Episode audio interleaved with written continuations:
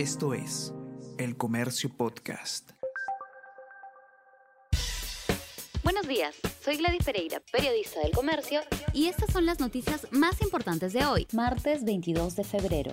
Contradicciones implican a presidente Castillo en posibles delitos. Las declaraciones que dio como testigo el presidente Pedro Castillo a la Fiscalía por los casos Provías y el de los ascensos en las Fuerzas Armadas implicarían la comisión de distintos delitos, advirtieron abogados penalistas. Mandatario habría incurrido en falsa declaración o falsedad genérica al cambiar su versión en interrogatorio ante fiscal rechazo a gestión de Alba creció más que el de sus antecesores. La desaprobación a María del Carmen Alba como presidenta del Congreso aumentó con más velocidad que la de sus predecesores en los últimos 20 años. Según encuesta de Ipsos, la desaprobación aumentó 25 puntos en 7 meses de labor. Actualmente, solo el 21% la aprueba y el 62% mantiene una percepción negativa. En el pasado, ninguna cabeza del Congreso tuvo un aumento tan pronunciado en su desaprobación durante los primeros meses.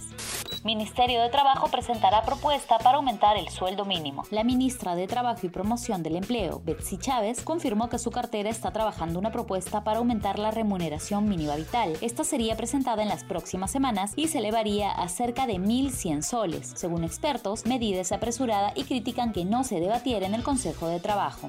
Putin agrava la crisis al permitir ingreso de tropas rusas en Ucrania. El presidente ruso Vladimir Putin reconoció ayer a dos regiones separatistas del este de Ucrania como entidades independientes, en medio de una crisis que el mundo teme que podría desencadenar una gran guerra. Ante el posible despliegue militar, Estados Unidos anunció sanciones.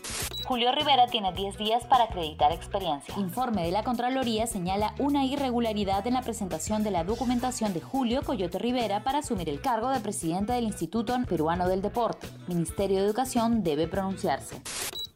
Noticias, lanzamientos y últimos avances en el mundo tecnológico con Easy Byte, podcast de tecnología del diario El Comercio, conducido por el periodista Bruno Ortiz. Escúchalo todos los martes a partir de las 5 de la tarde en la sección podcast del comercio.pe o a través de Spotify, Apple Podcast y Google Podcast.